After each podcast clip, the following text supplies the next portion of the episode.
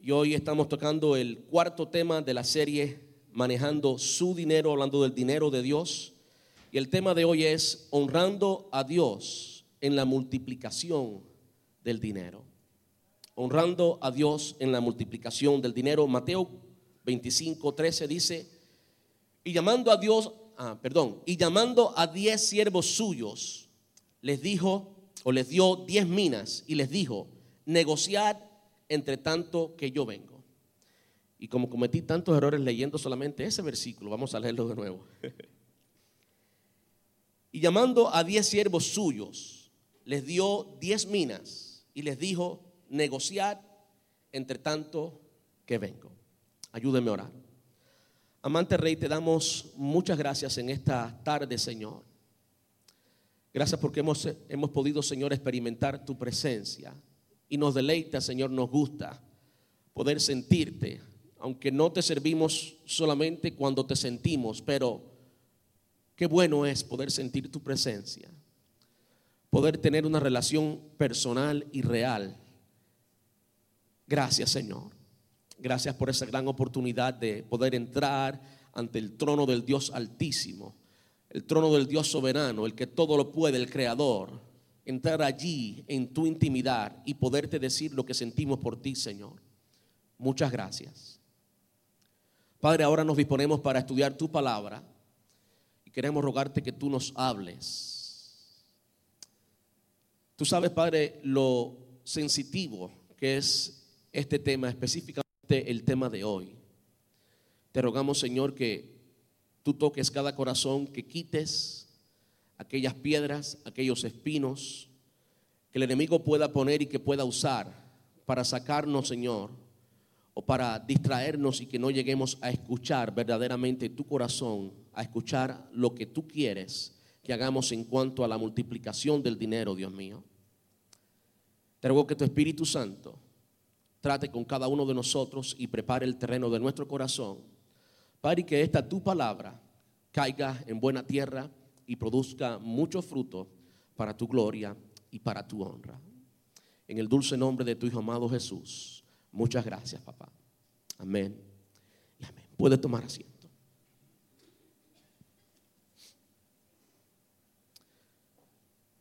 Para repasar brevemente lo que hemos visto hasta ahora, y quiero repasarlo no simplemente por repasarlo, sino porque eh, lo que hemos enseñado acerca de finanzas es gradual, eh, es progresivo, es decir, tiene un orden, no son temas eh, no relacionados, sino que son temas relacionados y en un orden cronológico. Es por eso que primero, primero hablamos de invitar, ese fue el primer tema, invitando al dueño del banco, invitando a Dios a a nuestras finanzas, al manejo de nuestras finanzas. Y ahí hablamos del Salmo 127, cuando Salomón, el hombre más rico que ha existido y alguien ha hecho las conversiones de lo que tenía Salomón entonces en el tiempo presente y sí, todavía fuera el hombre más rico que ha existido, Salomón. Además de ser el hombre más rico que ha existido, por supuesto, con la excepción del hombre Jesús, él es dueño de todo. Con la excepción de Jesús, el hombre más rico que ha existido ha sido Salomón.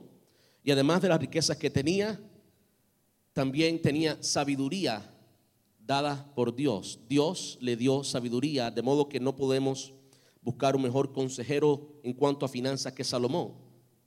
Y en el Salmo 27 él dice algo que a mí me ha tocado y es, si Jehová no edifica la casa, en, en vano trabajan los que la edifican. Si Jehová no guarda la ciudad, en vano vela la guardia. De modo que eso nos llama a invitar al Señor también a nuestras finanzas. Por alguna razón queremos que Él sea el Señor de toda nuestra vida, pero no de nuestras finanzas y nos acordamos de Dios solamente cuando estamos en necesidad. Señor, tú eres el Dios que suple, pero no lo invitamos al principio. Y es por eso que el siguiente sermón fue consejos bíblicos que generan buenos ingresos y hablamos de buenos como el carácter de los ingresos, no necesariamente de la cantidad. Y vimos que a Dios le interesa cómo ganamos el dinero.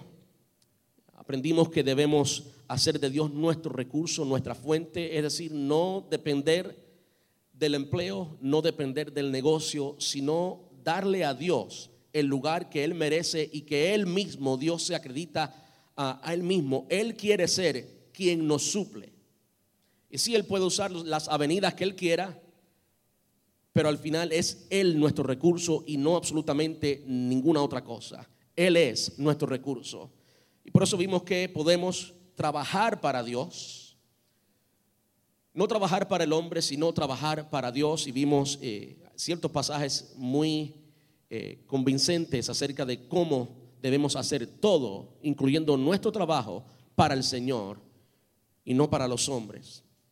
Y también vimos cómo debemos cuidar nuestro corazón de la avaricia. Ese fue el segundo tema, consejos bíblicos que generan buenos ingresos. El domingo pasado vimos qué has hecho con lo que Dios te ha confiado. Y vimos que debemos ahorrar. Hay consejos bíblicos para ahorrar. Ahorrar no es de tacaños, ahorrar es de sabios. Y la Biblia nos aconseja ahorrar, vivir sin deudas yo siento que a veces nos cuesta creer que podemos vivir sin deuda. Porque la nación americana, y me imagino que muchas otras naciones también, no solamente en esta, un gran por ciento de la población vive endeudado siempre. Yo quiero decirles, la palabra enseña a vivir sin deuda. Y si la palabra enseña que podemos vivir sin, eh, podamos vivir sin deuda, entonces Dios va a hacer lo posible para que podamos vivir sin deuda. Si esperamos en Él, no hay nada bueno que Él nos niegue. Si lo necesitas, Él te lo va a suplir. Y no vas a tener que pedir dinero prestado para conseguir algo que Él no te ha dado. Y no vamos a repetir el sermón.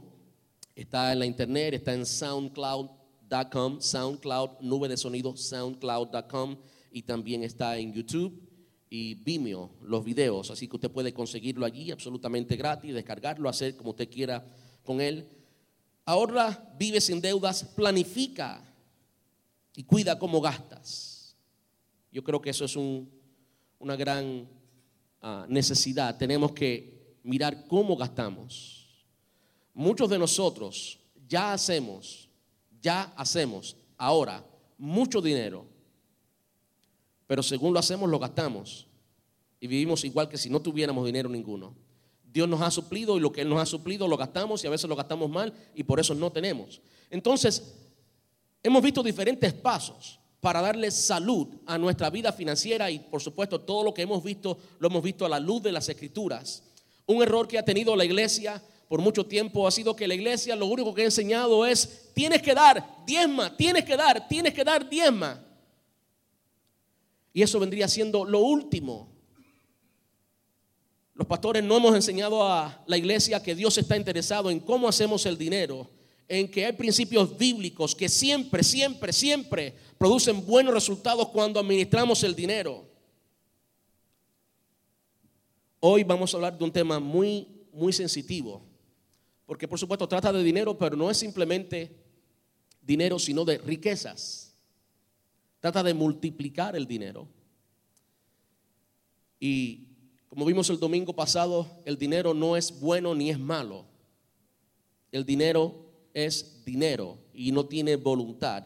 El dinero es neutral. Lo que es bueno o malo es nuestro corazón. Y muchas veces cuando tenemos las finanzas, cuando tenemos el dinero, se descubre lo que hay en nuestro corazón. Pero el dinero no es bueno ni es malo. Usted puede usar la misma cantidad de dinero para una causa buena como para una causa mala. Lo malo no es el dinero, es el corazón del hombre por el pecado que habita en el corazón del hombre. De modo que eso me ayuda a decir, si somos el pueblo de Dios y el Espíritu Santo habita en nosotros y Él nos santifica, debemos manejar bien el dinero y debemos disfrutar de buenas finanzas, según el Señor nos haya bendecido, según la capacidad que el Señor nos haya dado. Yo estoy absolutamente en contra de la doctrina de la prosperidad, creo que no es bíblico, creo que es una herejía. La doctrina de la prosperidad, eh, no vamos a definirla ahora, no es bíblico. Ahora, hoy vamos a hablar de algo que sí es bíblico y se trata de, sí, multiplicar el dinero.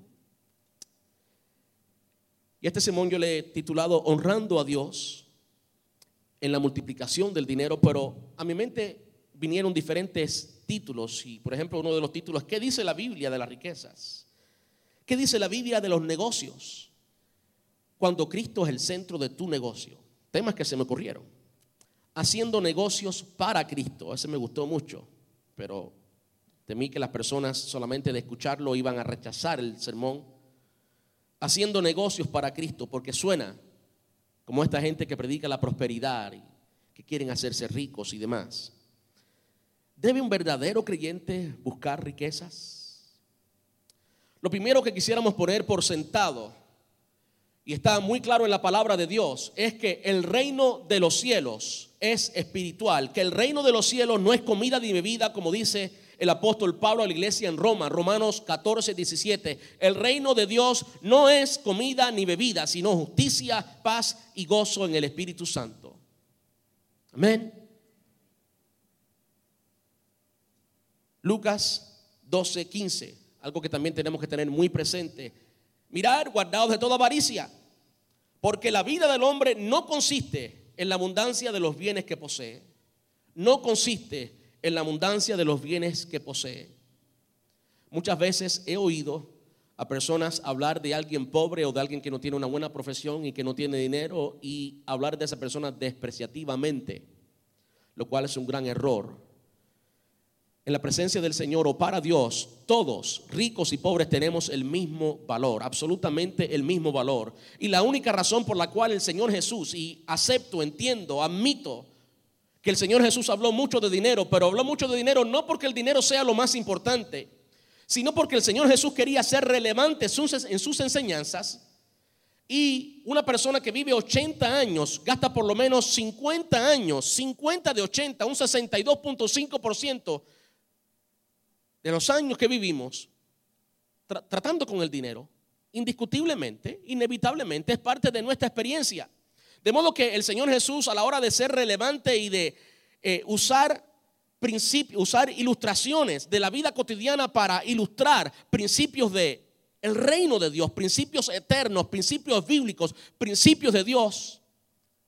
Lo mejor que podía usar era ilustraciones que tenían que ver con finanzas, pero eso no hace al dinero lo más importante. Simplemente lo usa tanto porque todo el mundo sabe acerca de hacer dinero y administrarlo y gastarlo. Todo el mundo trata con eso. Aquí todo el mundo come y se viste y tiene una casa y demás y demás, ¿verdad? Y es por eso que Jesús habló tanto de eso. Pero además de eso, y algo que no podemos perder de vista, es que creemos en la vida eterna. Y la vida eterna no comienza cuando morimos físicamente, la vida eterna comienza cuando conocimos a Cristo, cuando nacimos espiritualmente, tenemos vida eterna. De modo que desde ahora ya yo puedo practicar principios del reino y aquí y ahora sí con el dinero yo puedo poner en práctica los principios bíblicos de administración. Y en la forma que yo administre el dinero aquí en la tierra va a determinar qué es lo que el Señor me va a confiar en la eternidad. Porque se trata de administrar recursos. Tenemos que aprender a administrar recursos y por esa razón sí, cómo manejamos el dinero es muy importante porque tiene implicaciones eternas, espirituales, no necesariamente materiales y temporales, sino tiene implicaciones eternas porque se trata de manejar lo que el Señor pone en nuestras manos. Entonces, hoy estamos hablando acerca de multiplicar el dinero. Ahora, antes de entrar a los diferentes puntos que por supuesto les traigo. Cuando yo he dicho que el reino de los cielos no es comida ni bebida y que es espiritual, sí, es cierto, es espiritual. El reino de los cielos es el gobierno, esto sí, es así de sencillo. El reino de los cielos es el gobierno de Dios sobre mi vida, sobre tu vida. Eso es el reino de Dios, ese es el reino de los cielos. Pero pensemos un momento. Cuando no había pecado. En el huerto del Edén. Eso era el reino de los cielos. Un reino absoluto donde todavía Satanás no había entrado, no había metido sus manos, donde todavía el pecado no había tocado la humanidad y la tierra. ese reino de los cielos tenía una expresión física y de abundancia. Yo sé que no se asuste, no se preocupe. Yo no voy a predicar que tenemos todos que vivir en abundancia, no. Hemos hablado suficiente de eso. Pero no podemos negar que el reino de los cielos, aunque es espiritual, las cosas espirituales gobiernan las físicas. Las cosas espirituales gobiernan las físicas. Lo vimos antes de la caída, antes del pecado, y en el gobierno milenial de Cristo, en el reino milenial de Cristo lo vamos a ver también. En el reino de la eternidad, el cielo nuevo y la nueva tierra lo vamos a ver también. También tiene un aspecto físico. Lo que pasa es que ahora mientras que esperamos la venida del Señor, no podemos disfrutar de esa parte o de esa forma, de esa manifestación del reino de Dios. Creo que el tema de del cual vamos a tratar hoy o estamos tratando ya hoy es uno de los temas en los que hay muchos paradigmas. Y si hay paradigmas, hay más paradigmas en la cultura latina, creo yo, que en cualquier otra cultura. En cuanto a esto, en cuanto al dinero, ¿y qué dice la Biblia del dinero y de multiplicarlo, de las riquezas? Pensamos que toda riqueza es mala. La Biblia es clara en decirnos que el amor al dinero es la raíz de todo mal. El amor al dinero, no necesariamente el dinero. De modo que antes de entrar en algunos consejos bíblicos, yo quisiera arrancar algunas hierbas. Arrancar antes de poner la semilla, como alguien que cultiva el terreno, antes de poner la semilla quisiera arrancar algunos de esos paradigmas para que entonces esa semilla caiga en buena tierra. De los muchos textos que hablan específicamente de las riquezas, de los ricos, no solamente de administrar bien, sino de la abundancia de bienes materiales. Hay uno que me viene a mi mente y está en Lucas capítulo 18, versículos 23 al 27 y se trata de el joven rico. Y muchas veces miramos esto del joven rico y tomamos solamente una parte. Versículo 23, Lucas 18, 23 dice, entonces él, el joven, oyendo esto se puso muy triste porque era muy rico. Y si usted no conoce la parábola, pues es una buena oportunidad para que tome nota y la estudie en casa. No queremos hacerlo todo hoy porque si no el sermón terminaría siendo muy largo y no quiero hacer eso. Entonces él, oyendo esto, se puso muy triste porque era muy rico. Al ver Jesús que se había entristecido mucho, dijo, cuán difícilmente entrarán en el reino de Dios los que tienen riquezas. Porque es más fácil pasar un camello por el ojo de una aguja que entrar un rico en el reino de Dios. Y los que oyeron esto dijeron, ¿quién pues podrá ser salvo? Él les dijo, Jesús les dijo, lo que es imposible para los hombres es posible para Dios. Y cuando miramos este pasaje, enseguida lo que queda en nuestro corazón, lo que queda en nuestra mente, y ha sido también mi experiencia, es que, ¿qué va? Los ricos no van para allá. Jesús lo dijo, es difícil que un rico entre. Y sí. No podemos sacar este pasaje de su contexto y el contexto es, por supuesto, la experiencia y el diálogo que el Señor tiene con este joven rico. No es una parábola, es una, eh, es una historia. ¿Qué es lo que pasaba con este joven rico? Que su Dios era el dinero. Este joven es un personaje único, porque cuando él le pregunta al maestro, ¿qué debo hacer para ser salvo? Y el Señor le dice, ¿conoce los mandamientos? Él dice algo que si es cierto es admirable. Y Jesús no lo corrigió diciéndole que era mentiroso, o creemos que, que era cierto. Él dijo, todos los mandamientos los cumplo desde mi juventud. Quiere decir que el hombre era un hombre moral el hombre era un hombre que vivía bajo la ley y seguía los mandamientos. Pero aún así, tenía amor al dinero y el dinero gobernaba su corazón. Al punto que teniendo al mismo Dios hecho carne enfrente de él, no pudo seguirle porque amaba al dinero. Y no es coincidencia que el Señor nos dice después que es imposible servir a dos señores. Es imposible servir a Dios y al dinero. No se puede. No lo trate, no se puede. Ese es, el contexto. Y cuando miramos a esta historia de este joven rico y tomamos las palabras textuales de Jesús, enseguida decimos, los ricos no entran. Yo le traigo dos preguntas. Si tú aplicas lo que el Señor Jesús le estaba diciendo a este joven a ti hoy, ve y vende todo lo que tiene y darlo de comer a los pobres, ¿cómo te sentirías? Ya, como que paramos de jugar al joven rico, ¿verdad? ¿Quiere decir esto que el Señor está esperando que todos nosotros vendamos todo lo que tenemos y lo demos de comer a los pobres? Como que no tenemos una, respuesta clara bíblica de eso, pero todos decimos, no, no, no, no, no. es sentido común, no. No. Hay cierto principio ahí que tenemos que dar. Lo que Dios estaba haciendo era derribando y haciéndole ver a este joven que su Dios era el dinero. Y aunque él seguía los mandamientos, quien gobernaba su corazón no eran los mandamientos, sino que era el dinero. Para que no haya confusión, el Señor lo dijo claramente en el versículo 27. Él les dijo, lo que es imposible para los hombres es posible para Dios. De modo que es difícil, y si aceptamos que es difícil que alguien que tenga dinero y pueda disfrutar todos los placeres de esta vida, termine entregándole su corazón al Señor y teniendo a Dios como Dios y no el dinero. Pero es posible. Lo que es imposible para los hombres es posible para Dios. Dios, Jesús, puso la aclaración de que sí pueden haber tales hombres. Y quiera Dios que nosotros podamos convertirnos en esos hombres porque son también necesarios para la obra del Señor. Amén. Entonces, hay algo que yo aprendí de James McDonald. Esta expresión que está en sus pantallas. Ahora, no enseñamos las prácticas económicas de Jesús. Escuche bien, escuche bien esto y escríbalo si es posible. No enseñamos las prácticas económicas de Jesús, sino que practicamos las enseñanzas o principios económicos de Jesús. Algo que tenemos que hacer a la hora de interpretar la palabra de Dios, de entender lo que la palabra de Dios dice, es razonar, es precisamente razonar.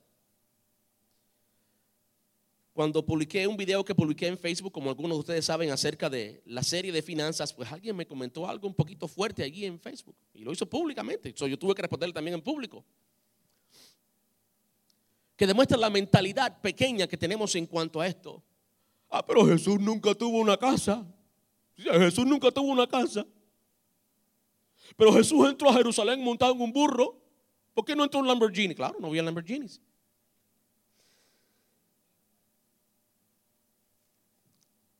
A veces queremos aplicar exactamente la vida de Jesús, la forma que tomaron los principios bíblicos en Jesús, queremos aplicarla al presente. Y es diferente, es diferente. No enseñamos las prácticas económicas de Jesús, sino que practicamos las enseñanzas o principios económicos de Jesús. Jesús no tenía casa y él sabía que su ministerio iba a ser tres años, no tenía esposa, no tenía hijos. Si estaba aquí solamente tres años y su ministerio iba a ser móvil, mucho tiempo estaba en Capernaum, mucho tiempo estaba en Jerusalén, básicamente las dos bases de su ministerio, ¿para qué Jesús necesitaba una casa? Para nada. ¿Para que estuviera cerrada cogiendo polvo? No, eso era una, un desperdicio de, de bienes y de recursos. Él no necesitaba una casa. Pero los demás tenían casa. Fueron precisamente las casas de aquellas personas entregadas al Señor que se convirtieron en las primeras iglesias. Las primeras iglesias que existieron fueron casas. Entonces, todos nosotros que tenemos casa estamos pecando porque tenemos casa y el Señor Jesús no tenía casa. Ah. Mm. Él no tuvo ni dónde recostar su cabeza. Entonces, todos los que tenemos almohada somos pecadores. Tenemos que pensar un poquito más y entender qué es lo que la palabra de Dios nos está diciendo y no no hay consejo bíblico cuando miramos a la escritura completa para la avaricia. Y vamos a verlo claramente ahorita. No quiero que malentiendas jamás que estamos predicando hacia la avaricia y hacia, la prosperidad y ese evangelio de la prosperidad que viene del mismo infierno. No, no, no, estamos predicando eso para nada. Para que usted entienda esto, esta expresión, usted puede cambiar, por ejemplo, la palabra um, eh, economía o económicas con matrimonio. Por ejemplo, no enseñamos las prácticas matrimoniales de Jesús si no estuviéramos todos solteros, sin casarnos. No, ¿verdad? No, yo quiero estar casado. ¿Cuántos quieren ser como Jesús? ¿Cuántos quieren ser como Jesús? Yo quiero ser como Jesús. Pero eso no significa que no voy a casarme. ¿Me están entendiendo? No enseñamos las prácticas matrimoniales de Jesús, sino que practicamos las enseñanzas matrimoniales de Jesús. ¿Qué es lo que practicamos? Ah, que tenemos que buscar una buena esposa con el yugo, yugo igual y tenemos que ser fiel a las esposas y amarlas y todo lo que la palabra enseña en cuanto a las esposas. Pero nada de eso tuviera sentido si seguimos el ejemplo literal y textual de Jesús, no nos casamos. Lo mismo con el ministerio. No enseñamos las prácticas ministeriales de Jesús, sino que practicamos las enseñanzas y principios ministeriales de Jesús. Si usted quiere ser lo más bíblico posible, pues entonces tuviera que quitarse la ropa que tiene ahora, pues, ponerse sandalias, amarrarse, you know, es, algo que parece una falda. Los cubanos decimos algo que parece una bata de casa. si yo predicara aquí hoy con esa ropa, ¿qué dirían ustedes? Se volvió loco el pastor, ahora sí, ahora sí que está tostado. Entonces, no no enseñamos las prácticas ministeriales de Jesús, sino que practicamos las enseñanzas ministeriales de Jesús. No se trata solamente de tener 12 y de ir de pueblo. No, no, no, no es, no es lo mismo, es diferente. Los principios son los que toman formas diferentes en diferentes culturas. Los principios son los que tenemos que aprender y ponerlos en práctica aquí y ahora. No enseñamos las prácticas económicas de Jesús, sino que practicamos las enseñanzas y los principios económicos que él enseñó. Entonces tenemos que tener muy presente eso. Aquí está la aclaración. Escuche lo que voy a decir ahora y apúntelo si quiere o tómale una foto, como usted quiera conseguirlo. La aclaración de que no estamos hablando de una avaricia pecaminosa. Multiplicar el dinero es avaricia. paréntesis, pecado. La avaricia es pecado. Dios lo condena, nos lleva a la muerte. Multiplicar el dinero es avaricia, pecado cuando piensas que es tu dinero y lo multiplicas para ti. Ahí es pecado. Cuando multiplicas el dinero de Dios, escucho bien eso, cuando multiplicas el dinero de Dios, cuando tú estás consciente que lo que el Señor te ha permitido tener es de Él y que tú solamente eres el administrador, ahora estás multiplicando el dinero de Él y lo haces para Él, entonces eres fiel y no avaro. ¿Usted entendió bien eso? ¿Entendió la diferencia? Para mí es muy importante que usted entienda esa diferencia porque solo entonces usted va a abrir su corazón a todo lo que viene después. Lo primero que queremos ver en la palabra de Dios es que, escuche bien, Dios espera. Yo puse entre paréntesis, demanda. Vamos a verlo claramente. Dios demanda que multipliquemos, que invirtamos los recursos que Él nos ha confiado, sí, incluyendo el dinero. Dios demanda que multipliquemos o que invirtamos, que hagamos negocio con los recursos que Él ah, ah, nos ha confiado, incluyendo el dinero. Y esto está basado en dos parábolas diferentes. Ahora, cuando interpretamos las parábolas, tenemos que entender que son parábolas, no podemos tomarlo textualmente. De modo que cuando nos habla de minas, y nos habla de talentos, minas en Lucas, talentos en Mateo capítulo 25, son, es la misma historia. Sí se nos dice de algo que representa dinero, pero eso puede implicar todos los recursos que el Señor nos ha dado, incluyendo tiempo, dinero, habilidades, conocimiento, oportunidades. Todas esas son cosas que Dios nos da, que no la producimos nosotros, que vienen de Él, que es un acto de gracia que Él nos da. Pero dentro de todos esos recursos, el que más claro está en estas dos parábolas es precisamente el dinero. ¿Por qué? Porque se habla de cantidades y de multiplicar. De modo que sí implica las otras, los otros recursos que el Señor nos da. No podemos sacar el dinero de, de esos recursos. Sí, implica también el dinero. Lucas capítulo 19 es una de las parábolas que ya hemos visto, ya hemos visto estas dos parábolas que vamos a ver, y por eso voy a citar solamente algunos versículos de ellas. Lucas 19, versículos desde el 13 hasta el 26. Dice, llamando a diez siervos suyos, les dio diez mil, a lo que vimos al principio, y les dijo, negociad entre tanto que vengo. En Mateo capítulo 25 está la misma historia. ¿Y qué es lo que el Señor está hablando aquí? ¿Qué es esto de entre tanto que vengo y cuál era el viaje. Bueno, la diferencia y este viaje simplemente significa entre la primera venida del Señor Jesús, cuando Él tuvo su ministerio terrenal aquí en la tierra, tres años y medio, y la segunda venida del Señor Jesús, la cual estamos esperando todos. Amén. Quiere decir que nosotros, la iglesia, estamos en este periodo, estamos incluidos aquí. Intencionalmente el Señor nos incluyó a nosotros aquí. ¿Y cuál fue el mandato del Señor a esta gente? Negociar hasta que yo regrese. Yo estoy leyendo la Biblia, no estoy diciendo lo que a mí se me ocurre. Negociar hasta que yo regrese. Versículo 15. Después que lo, eh, lo coronaran rey, volvió, hablando de Jesús, esto representa este representa a Jesús. Después que lo coronaran rey, volvió y llamó a los siervos a quienes les había dado dinero, que les había dado dinero. Quería saber qué ganancias habían tenido. El primer siervo informó, amo, invertí su dinero. Y cuando usted va al griego, esta persona era alguien que disfrutaba precisamente hacer eso. La, forma en que está escrito en griego sugiere como que él le presentó, mira, aquí está lo que, lo que tú me diste. Y mira, Aquí está lo que yo hice, lo que yo multipliqué. Implica alegría. Bueno, los signos de puntuación aún en español lo dicen. Amo, invertí su dinero y multipliqué diez veces el monto inicial. Bien hecho, exclamó el rey, eres un buen siervo. Has sido fiel en lo poco que te confié, así que como recompensa serás gobernador de diez ciudades. Y si hacemos la matemática de lo que implicaba lo que esta persona recibió a las 10 ciudades y el presupuesto de esas ciudades es una inmensidad.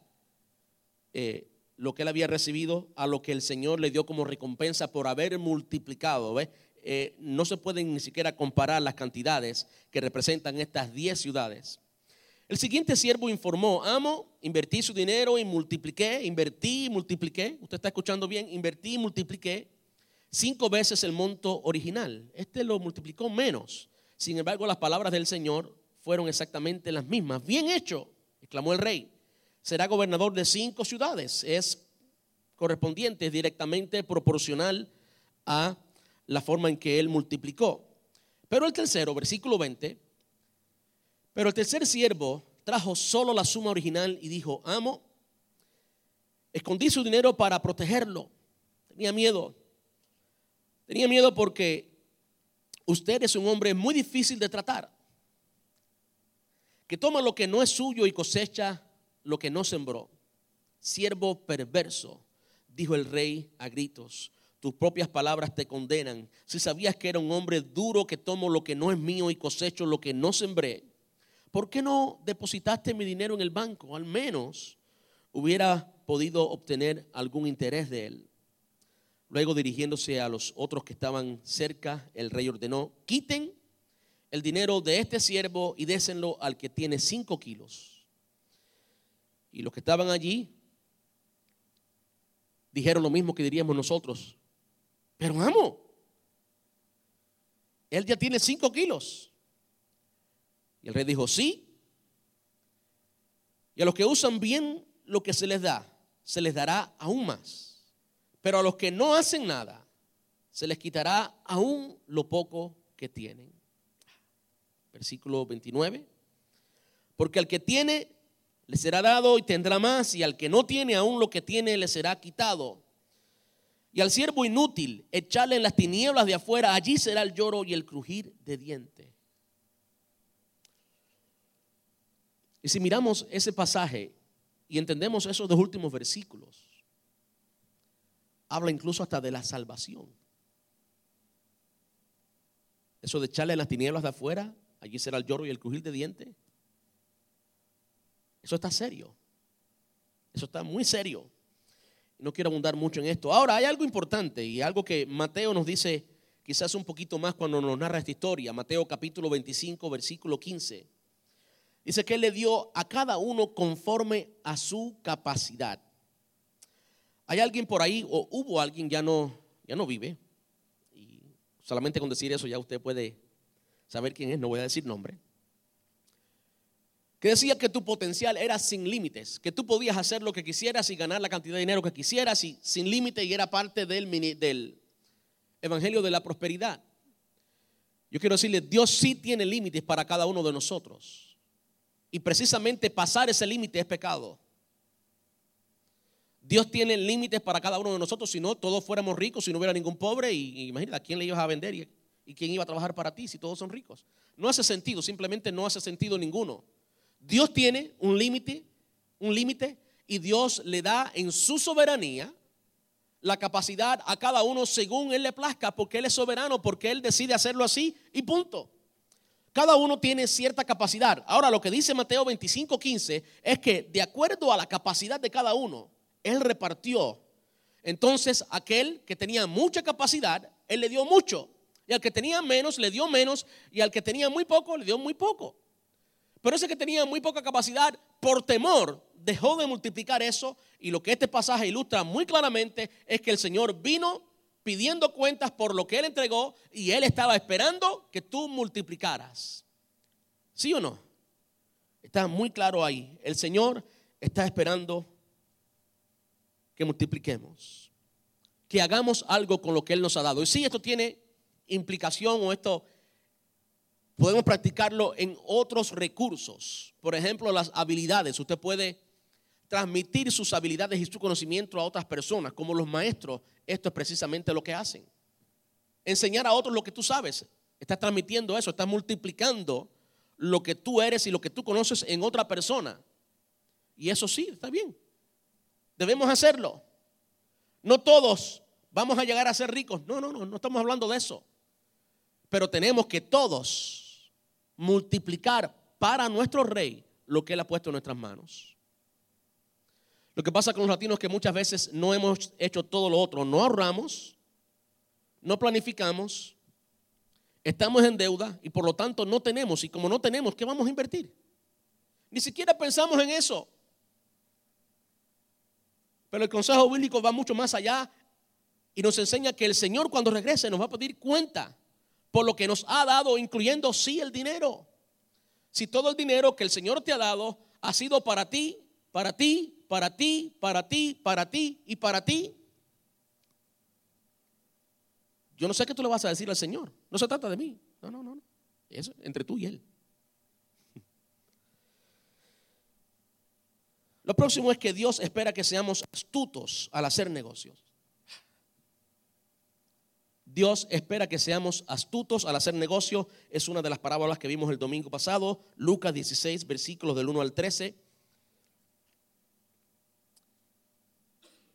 Yo estoy leyendo desde el versículo 8 porque el tiempo pasa. El hombre rico, aquí este hombre rico significa Dios, significa Jesús. El hombre rico tuvo que admirar a este pícaro deshonesto por su astucia. ¿Qué, qué es lo que dice esta parábola? Algo muy parecido el Señor pues reparte, el hombre rico en esta parábola, que representa a Jesús, reparte sus bienes a esta persona que es el administrador de sus bienes. Y ese administrador, deshonesto, comenzó a robar y a hacer negocios malos. Y las quejas llegaron al rey, al hombre rico, no al rey, al hombre rico, de que este mayordomo estaba malgastando los bienes de el hombre rico. El hombre rico llega y vota, despide del trabajo a este administrador, pero le da un tiempo para cargarle las cuentas. Escuche bien porque esto es muy importante. ¿Qué es lo que hizo este, este, este hombre deshonesto? Él falló. En cierta ocasión, aquí lo dice, que el hombre rico, hablando o representando a Dios, tuvo que admirar a este pícaro deshonesto por su astucia. Ahora, la astucia que admiró el hombre rico, la astucia que admira a Dios, no es lo que él había hecho antes, sino lo que había hecho o lo que hizo después que estaba despedido del trabajo. El Señor le dio cierto periodo de tiempo, le dijo, arregla las cosas y entonces pues te despido. ¿Qué fue lo que hizo este hombre? Este hombre fue y le dijo a las personas a quien él había vendido, ¿cuánto debes? ¿Debes tanto? Bueno, corta la deuda y paga tan, tal cantidad, ¿verdad? Y usted está diciendo, bueno, pero le estaba robando el, dinero al dueño. Le estaba robando el dinero al, hombre rico. No, no, no, no eso es lo que estaba haciendo. Lo que había pasado es que el hombre rico le decía a este, a este mayordomo, ¿ok? Aquí está, tú inviertes, lo que yo recibo para atrás es esta cantidad, lo que tú ganes por encima de eso es tu ganancia. Y este hombre, esa diferencia que vemos ahí en la negociación que le dice a las personas que debían dinero, como uno le dice, yo no, tú debes 80, bueno, pues escribe 50. Le perdonó 30, ese 30 era la ganancia de él. Este 30 era la ganancia de él. ¿Me entiende lo que hizo este hombre? Este hombre fue astuto. Incluso, vamos a leerlo. El hombre rico tuvo que admirar a este pícaro deshonesto por su astucia. Y la verdad es que, escuche bien porque esto es muy cierto, que los hijos de este mundo son más astutos que los hijos de la luz al lidiar con el mundo en que los rodea. ¿Cuántos no creyentes usan los principios bíblicos de negocio mejor que los creyentes? Son hasta más éticos que los creyentes. Eso nos debe dar vergüenza. Aquí está la lección. Usen sus recursos mundanos, hablando del dinero, sus recursos mundanos para beneficiar a otros y para ser amigos. Entonces cuando esas posesiones terrenales se acaben, ellos le darán la bienvenida en un hogar eterno. Y esto de hogar eterno implica que esas ganancias y ese manejo del dinero lo invirtamos en cosas eternas, en personas y esas personas son las que en el cielo le iban a dar la bienvenida a este hombre. En otras palabras, sea astuto con tu dinero. Tienes que saber cómo hacer negocios, cómo multiplicarlo. Y eso inviértelo para el Señor. Entonces vas a tener una recompensa eterna. Esos amigos te van a dar la bienvenida en un hogar eterno. En la versión Reina Valera lo dice así, y alabó el amo al mayordomo malo por haber hecho sagazmente, esa es la palabra sagazmente, porque los hijos de este siglo son más sagaces en el trato con su semejante que los hijos de, la, de luz. Y yo digo, escuche esto, se lo dijo el Señor, no yo.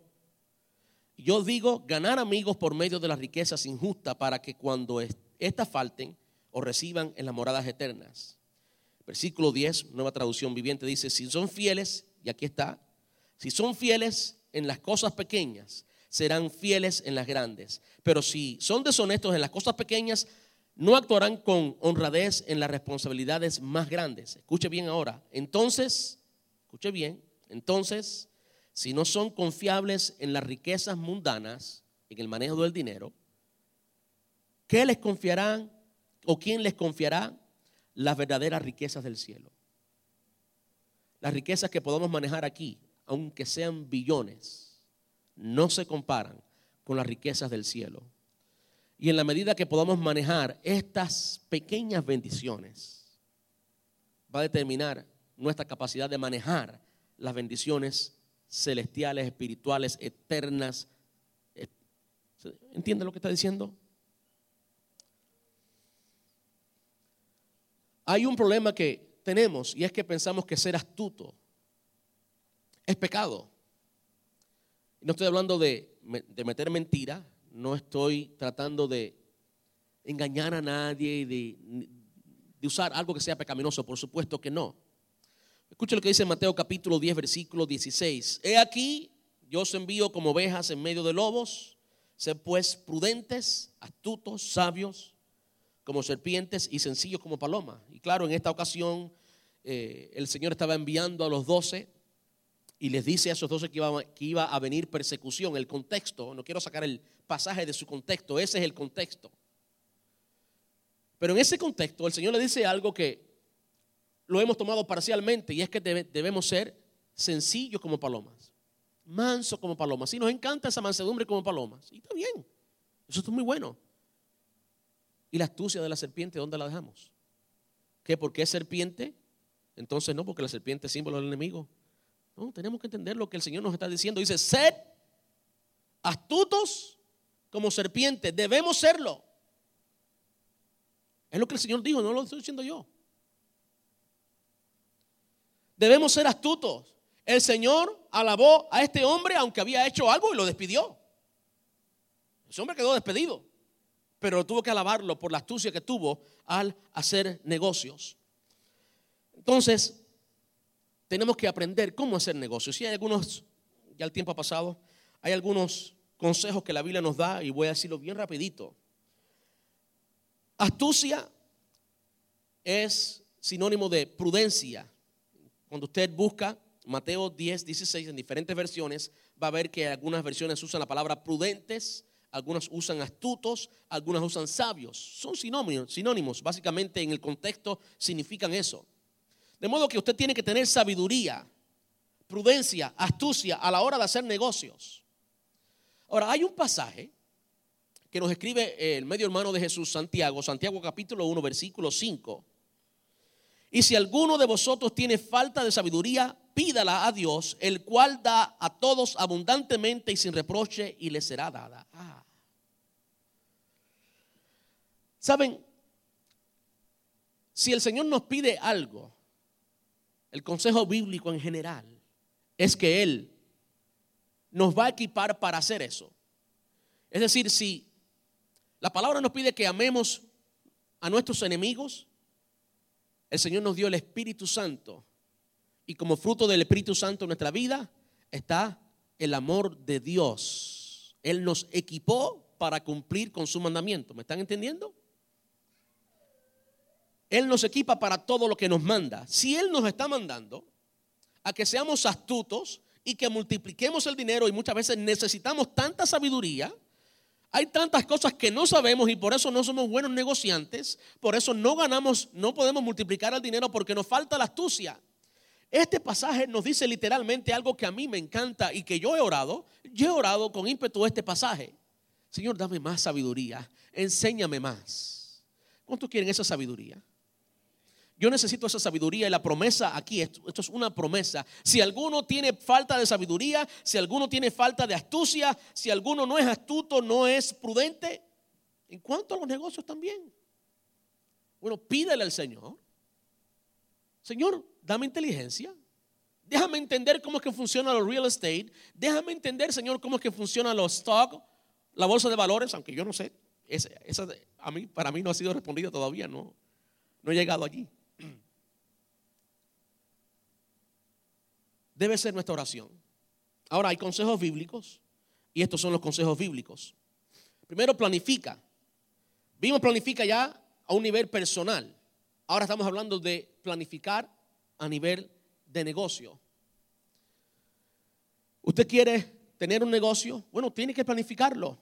No puedes hacerlo a lo loco. No puedes hacerlo estilo latino. No es lo loco, no. Tiene, más te vale que lo planifiques y que lo escribas. Una de las cosas que yo he visto, siempre lo había escuchado, pero ahora lo he experimentado, se ha hecho real en mi vida, es escribir las cosas, aún para la iglesia.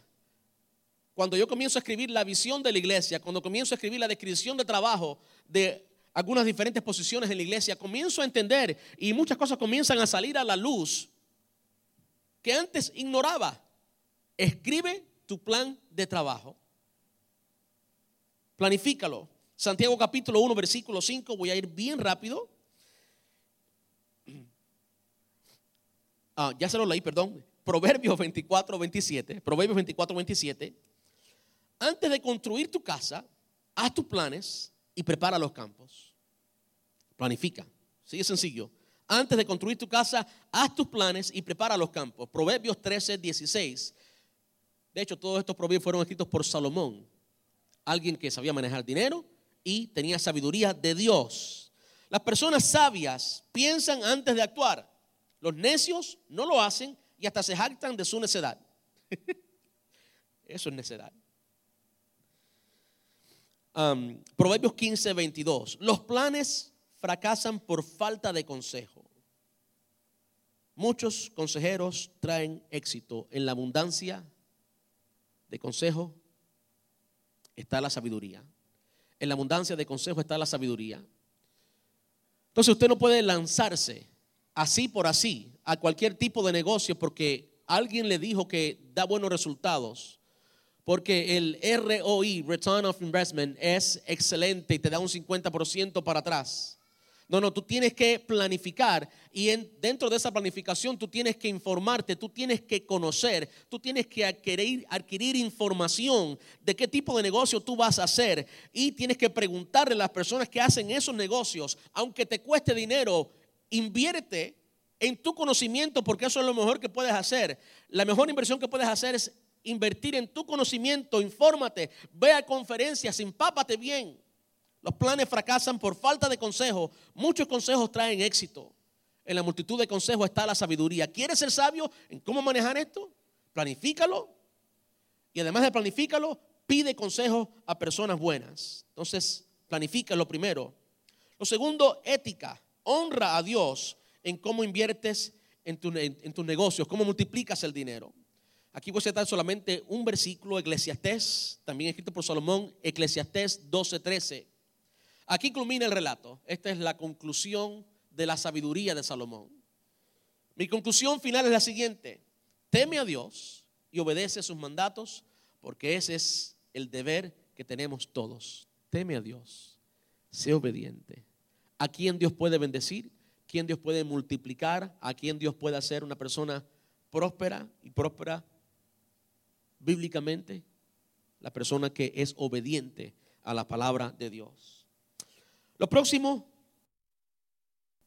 el último consejo es la diversificación. Eclesiastés 11.2 dice, reparte a siete y aún a ocho, porque no sabes el mal que vendrá sobre la tierra. Ah. La nueva traducción viviente dice, coloca tus inversiones en varios lugares, porque no sabes qué riesgos podría haber más adelante. Te escuchó el consejo de mami y papi, de abuela y abuelo, pon, no pongas todos tus huevos en la misma canasta, en diferentes lugares. Algo así. No pongas todo tu dinero en un solo lugar. Eclesiastés capítulo 11, versículo 6, siembra tu semilla por la mañana y por la tarde, no dejes de trabajar, porque no sabes eh, si la ganancia vendrá de una actividad o de la otra. No sabes cuál va a dar resultado Invierte en ambos lados. Invertiste aquí, tienes un negocio aquí, no dejes el trabajo. Sigue trabajando hasta que tu negocio te dé suficiente y entonces multiplícalo y ponlo en diferentes lugares. Eclesiastés 5 del 13 al 14 dice, he notado otro gran problema bajo el sol. Acaparar riquezas perjudica al que ahorra. Acaparar. Escuche bien, acaparar es la palabra clave ahí. Perjudica al que ahorra se invierte dinero en negocios arriesgados que fracasan y entonces todo se pierde. A fin de cuentas, no queda nada para dejarle a los hijos. Y ahí nos habla, una vez más, eh, de estas promesas falsas que nos hacen. Que te vas a ver millonario de la noche a la mañana. Y con una oferta así, que hace el inocente y que no sabe? Le voy a decir como dice la Biblia, ¿qué hace el necio? Todo, ¡boom! Y por eso se queda sin nada. Porque lo invierte todo en un lugar y no, no lo invierte correctamente, no, no lo hace con todos estos principios que hemos hablado. Yo escribí algo que dice así, no multiplicar los recursos que Dios nos ha dado, incluyendo el dinero, es una muestra de egoísmo. Escuche bien, y no me malentiendan no multiplicar los recursos que Dios nos ha dado es una muestra de egoísmo, pues esto demuestra que estamos pensando solo en nosotros y no en el impacto que su dinero puede producir en su reino. Por último, yo quiero hablarles de hombres y mujeres de Dios. Hombres y mujeres que eran íntegros, que amaban a Dios, gente de Dios, a quien Dios bendijo Abraham. Abraham. Abraham, fue un hombre muy rico. La primera persona que alguna vez literalmente dio los diezmos fue Abraham y lo dio voluntariamente. No había ley que le exigiera diezmos. Él lo dio voluntariamente. Era un hombre generoso. Y daba de lo mucho que tenía. Dios lo bendijo grandemente. Pero ¿qué hizo Abraham? Cuando el Señor le pidió su hijo, lo que más amaba, él fue hasta allí y levantó el cuchillo para... Dios probó la fidelidad de Abraham, su corazón, estaba con el Señor. Abraham se ganó el título de amigo de Dios. Dios puede bendecir y multiplicar las finanzas de un amigo. Él quiere multiplicar las finanzas de un amigo. José. ¿Quién multiplicó y quién bendijo a José? Fue Dios quien bendijo a José. A David, a María Magdalena. Algo que me encanta de David. David tenía también todo lo que, todo lo que él quiso. Pero él dijo, prefiero estar un día a las puertas de la casa de Dios que mil fuera de él. Y mil días para David eran mil días de rey, no eran mil días de miseria. Ese es el corazón que Dios puede bendecir. ¿Se da cuenta? Esas son las personas que Dios usa para hacer las finanzas del reino. En la vida de José, ¿sabe usted que José fue la persona que Dios usó para preservar su pueblo Israel en un tiempo de necesidad? ¿Cómo lo hizo? Él multiplicó fielmente en temor a Jehová el dinero. Y así su familia, Israel y todos sus hermanos fueron preservados para el plan de Dios. El plan de Dios era la salvación, era Jesús. María Magdalena, esta mujer de la cual el Señor sacó siete demonios, estaba allí en la tumba esperando. Alguien devota, María Magdalena, María la de Magdala, habían tantas Marías, María era el nombre de la hermana de Moisés. De modo que todas las mujeres, estoy siendo exagerado como buen cubano, las mujeres de Israel querían llamarse María. Había muchas Marías en todas las ciudades de aquel entonces, también en Magdala. Cuando notamos María Magdalena, María la de Magdala, es porque María era alguien sobresaliente. Dentro de las tantas Marías que habían, había una que tenía mucho dinero y era esta mujer. Vemos allí cuando derrama el perfume entre los pies del Señor. Hay gente a quien Dios puede bendecir. Hay simplemente gente a quien Dios puede bendecir. José de Arimatea, quien se encargó de el entierro de Jesús. La palabra dice que con los ricos fue en su muerte. Está hablando de esto de José de Arimatea. José, Bernabé. No se conoce como José, se conoce como Bernabé. Bernabé, ¿quién fue? Quien enseñó a Pablo. Algo que se nos dice de Bernabé es que él era generoso. Era un hombre que tenía, a pesar de ser misionero y demás. Lidia, la vendedora de púrpura de allí de Filipos, fue la que sostuvo el ministerio de Pablo. De modo que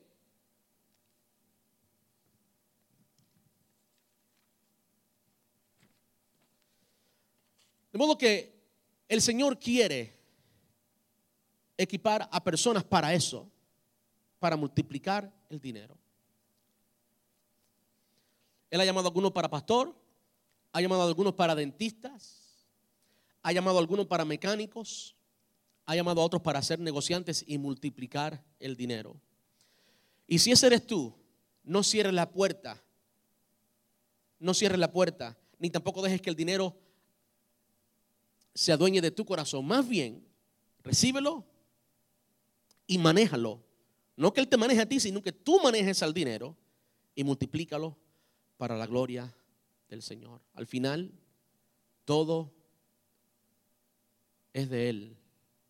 Todo fue hecho para la gloria y honra de su nombre. Vamos a estar puestos en pie.